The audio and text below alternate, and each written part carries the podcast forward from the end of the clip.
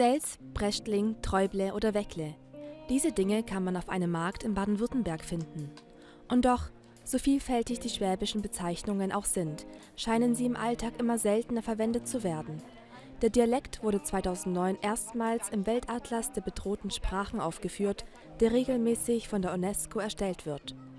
Rund 2500 Sprachen werden darin aufgezählt, die einer ungewissen Zukunft entgegenblicken. Damit der Dialekt nicht verstummt, ist es notwendig, ihn auch zu leben. Und das in allen möglichen Formen.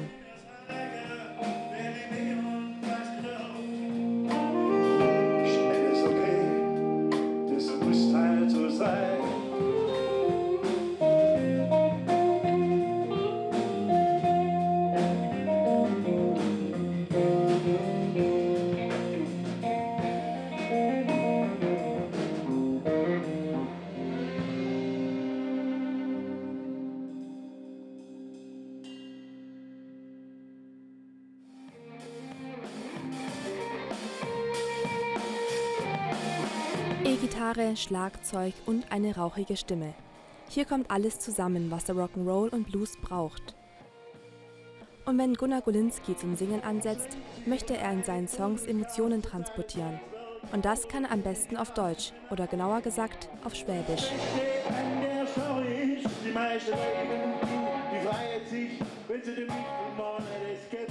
Das Studio, in dem Golinski probt, befindet sich in Albstadt. Der Sänger selbst stammt aus Reutlingen und ist in einem Internat im Schwarzwald zur Schule gegangen. Er ist fest im Schwabenland verankert.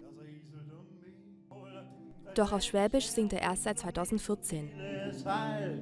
Das haben sie uns geklaut, ja, das glaubst du kaum.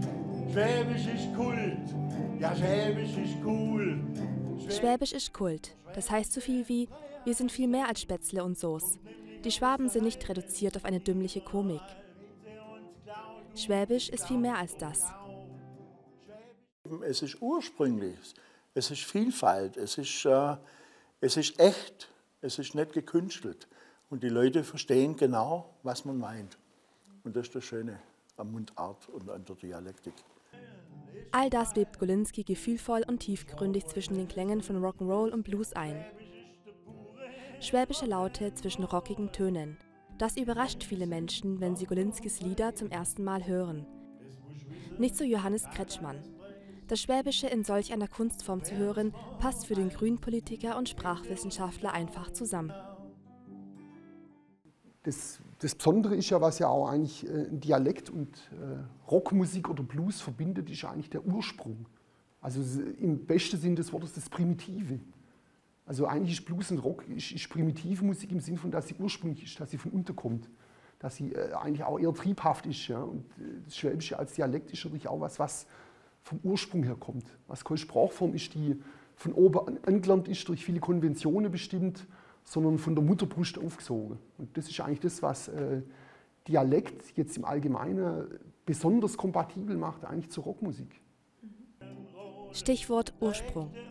Für Kretschmann ist das Schwäbische sein Band zur Heimat. Seine Aufenthalte in Berlin, also in nicht-schwäbischer Umgebung, haben sein Bewusstsein für das Kantige und Störrische am Dialekt geschärft. Seiner Erfahrung nach werden Dialekte im akademischen Umfeld nicht besonders geschätzt. In der Schule machte Gunnar Golinski die Erfahrung, dass man ihm den Dialekt austreiben wollte.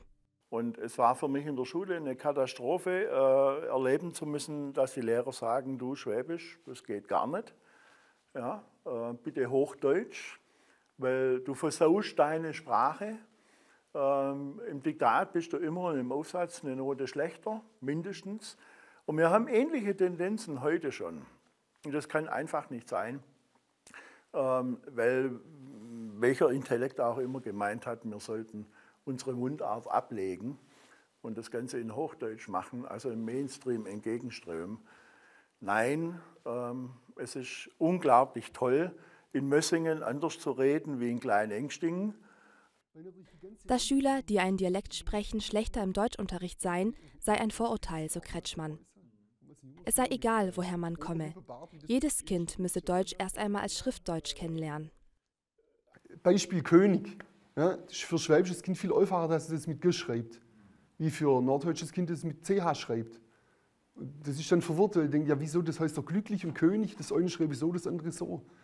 Also das ist ein Vorurteil, dass man, wenn man als Kind äh, Schwäbisch schwätzt, dass einem dann der Schrifterwerb schwerer fällt als jetzt einem in Bremen. Also das müsste ja heute, dass irgendwie Bremen, Nordrhein-Westfalen, Brandenburg, Berlin, dass die grundsätzlich viel besser äh, in Deutsch wäre. Das ist aber nicht der Fall. In der Schule sollte weiterhin die Standardsprache gelernt und verwendet werden. Aber man sollte sich dort nicht einschüchtern lassen, seinen Dialekt komplett abzulegen. In anderen Bereichen könne man dann wie selbstverständlich Schwäbisch schwätzen. Denn die Lebendigkeit des Dialekts stehe und falle mit dem Gebrauch im Alltag. Deswegen schwätze ich ähm, Schwäbisch, wo ich es halt für angemessen halte, und zwar relativ großzügig, auch mit Leuten, wo ich weiß, die schwätzen vielleicht selber nicht mehr arg Schwäbisch, aber sie verstehen es auf jeden Fall, weil ihre Eltern Schwäbisch schwätzen. Also da bin ich jetzt nicht besonders genannt.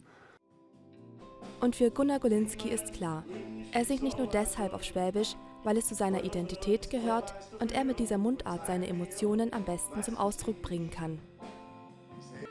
Er möchte mit seiner Musik dazu beitragen, dass das Schwäbische als Dialekt erhalten bleibt. Und auch, dass der Dialekt geschätzt und nicht herabgesetzt wird. Die Auftritte von ihm und seiner Band sollen den Leuten eines deutlich vermitteln. Leute, ihr seid Schwabe, ihr redet Schwäbisch. Und wir haben eine ganz eigene Kultur, die es einfach verdient, wertgeschätzt zu werden.